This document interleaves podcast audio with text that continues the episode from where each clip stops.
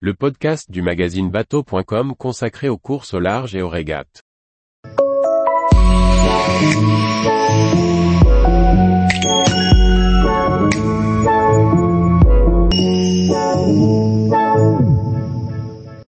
J'ai racheté un trimaran de course Orma à l'état d'épave.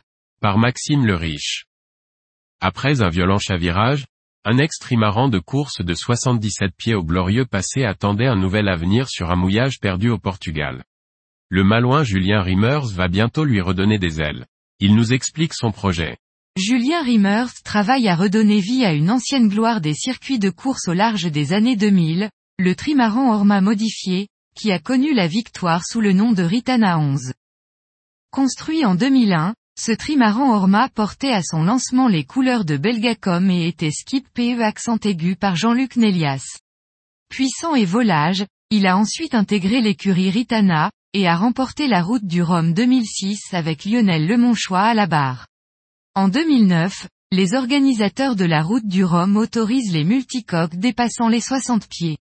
Afin de rester compétitif face à la nouvelle génération de multicoques géants, Ritana transforme radicalement cet Orma et le rallonge à 77 pieds, sous le nom de Ritana 11.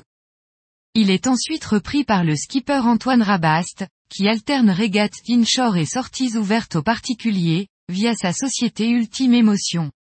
C'est au cours d'un convoyage entre la Bretagne et la Méditerranée qu'une défaillance électrique met le pilote en blackout, et entraîne le chavirage du trimaran au large du Portugal. L'équipage n'est pas blessé, et la plateforme du trimaran est rapatriée et mise à l'abri sur un mouillage. Elle y restera en l'état pendant près de trois ans. Originaire du Havre, Julien Riemers est père de deux enfants. Il a longtemps été équipier et préparateur, notamment lors de l'âge d'or de la classe des trimarans Orma.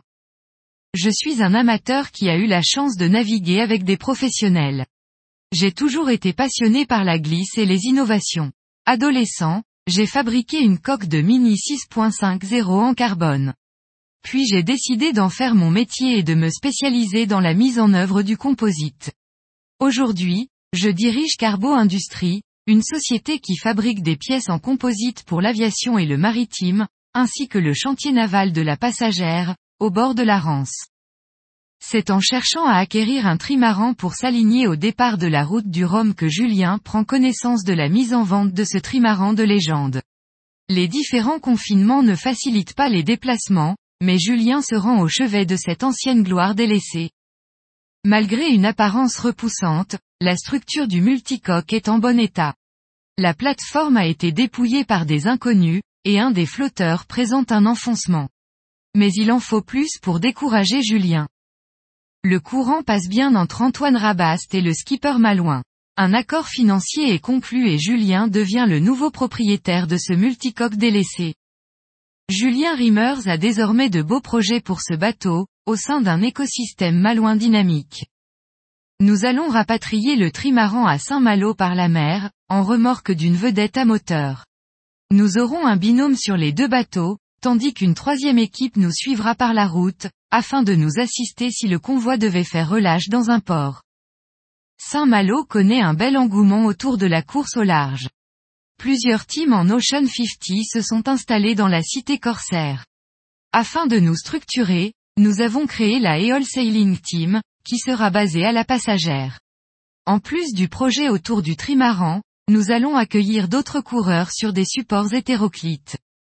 Notre objectif est de rendre ce vieux bateau à nouveau performant. Nous avons la chance d'avoir un mât d'avance qui nous a été cédé avec le bateau. Après un gros refit, nous allons nous aligner sur la prochaine Québec Saint-Malo, et intégrer le circuit de régate avec les propriétaires des anciens modes 70, et en point d'orgue, la route du Rhum 2026. Nous sommes à la recherche de partenaires qui souhaitent intégrer cette belle aventure, afin que cette ancienne gloire de la course au large puisse de nouveau filer sur un flotteur. Tous les jours, retrouvez l'actualité nautique sur le site bateau.com. Et n'oubliez pas de laisser 5 étoiles sur votre logiciel de podcast.